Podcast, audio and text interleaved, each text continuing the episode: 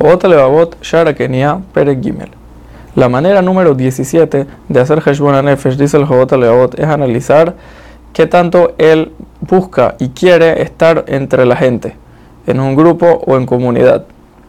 Dice el Jobot Levavot de que una persona debe analizar de que hay muchas cosas que, es que para ellas es mejor estar solo que estar unido con la gente. ¿Por qué es esto? Dice el Jobot Levavot que hay muchas averot que se hacen cuando una persona está entre la gente. Por ejemplo, se hablan cosas de más, comienzan a hablar de política, noticias y cosas que no tienen ninguna razón, ningún sentido.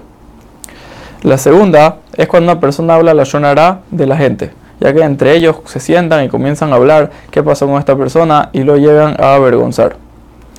La tercera es cuando hablan cosas que son mentiras, ya que siempre se hablan de noticias y cosas que se escuchan y llegan a mentirse unos a otros. La cuarta es cuando, cuando juran en nombre de Hashem en falso. Y tenemos que saber de que este es un pecado muy grave, ya que Hashem dijo sobre este pecado que no será perdonado. Y había un Hasid que les decía a sus alumnos que aunque sea que Hashem permitió jurar en su nombre para cosas de verdad, no juren ni siquiera para cosas verdaderas para alejarse del pecado. Y solamente digan sí o no, sin jurar y sin prometer nada. La quinta cosa, o sea, la quinta, el quinto pecado que puede haber entre las personas cuando están en, cuando están en grupos es de que tienen gabá unos ante otros y se burlan y avergüenzan a los compañeros.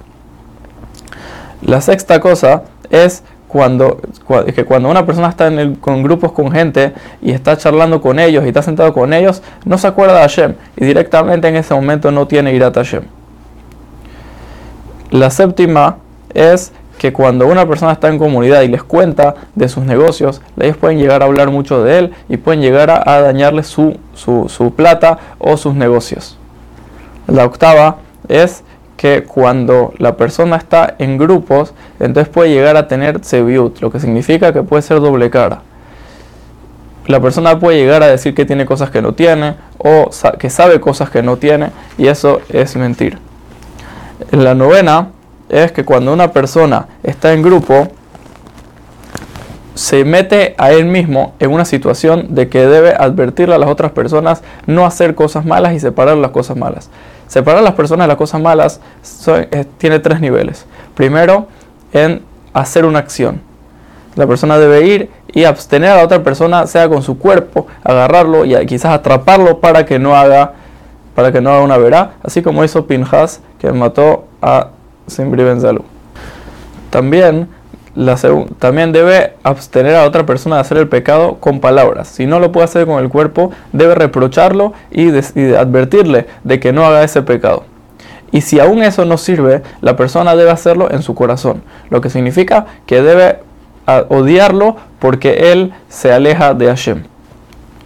Dice el Jobot Leot que hay un décimo pecado más, que es que la persona cuando está en grupo entonces pierde pensar pierde, el pensamiento claro de qué son las cosas que él tiene que hacer con respecto a Shem porque se deja llevar por las otras personas.